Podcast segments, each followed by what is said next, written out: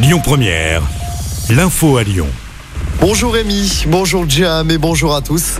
Une sixième journée d'action contre la réforme des retraites demain avec son lot de perturbations. Les syndicats veulent mettre la France à l'arrêt ce mardi 7 mars. Sur les rails, compter un TGV et un TER sur 5 en moyenne. Mouvement de grève reconductible à la SNCF. À Lyon, le trafic des TCL sera également perturbé. Fréquence allégée pour le métro A et le métro D. Même chose pour tous les tramways sauf le T7 qui circulera normalement. Plusieurs bus ne circuleront pas du tout demain. On vous a mis le détail des perturbations sur notre appli. Des perturbations également demain dans les aéroports. À Saint-Ex, les compagnies sont appelées à réduire de 30% leur vol demain, mais aussi à mercredi. À Lyon, la manifestation de demain partira à 11h de la manufacture des tabacs direction la place Bellecour. Notez que les deux campus de l'université Lyon 2 ont été bloqués par des étudiants ce matin, celui des Berges du Rhône à Lyon et celui de Bron. Conséquence, les cours en présentiel sont annulés aujourd'hui. Dans l'actualité locale, un cycliste dans un état grave après avoir été percuté par le T3.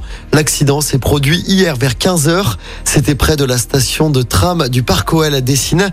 La victime a été prise en charge par le SAMU. Le conducteur du tram choqué a également été pris en charge. Les circonstances de l'accident restent à déterminer. Une enquête est ouverte. À Lyon, une fillette de 4 ans percutée par un scooter en centre-ville.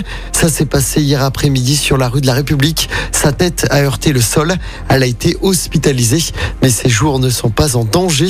De son côté, le conducteur du scooter a pris la fuite. Ce week-end à Lyon, il y a eu deux autres délits de fuite. Un octogénaire a perdu la vie vendredi soir, route de Vienne dans le 8e, et une personne handicapée en fauteuil roulant a été blessé. C'était à samedi sur le boulevard des États-Unis, également dans le 8e. Le véhicule en fuite avait pris la fuite également. Et puis les travaux du pont Moran débutent aujourd'hui. Objectif des travaux élargir le trottoir et la piste cyclable durant près de deux mois. Attention, la circulation depuis la presqu'île vers le 6e arrondissement sera impossible. Les travaux doivent durer jusqu'au 19 mai.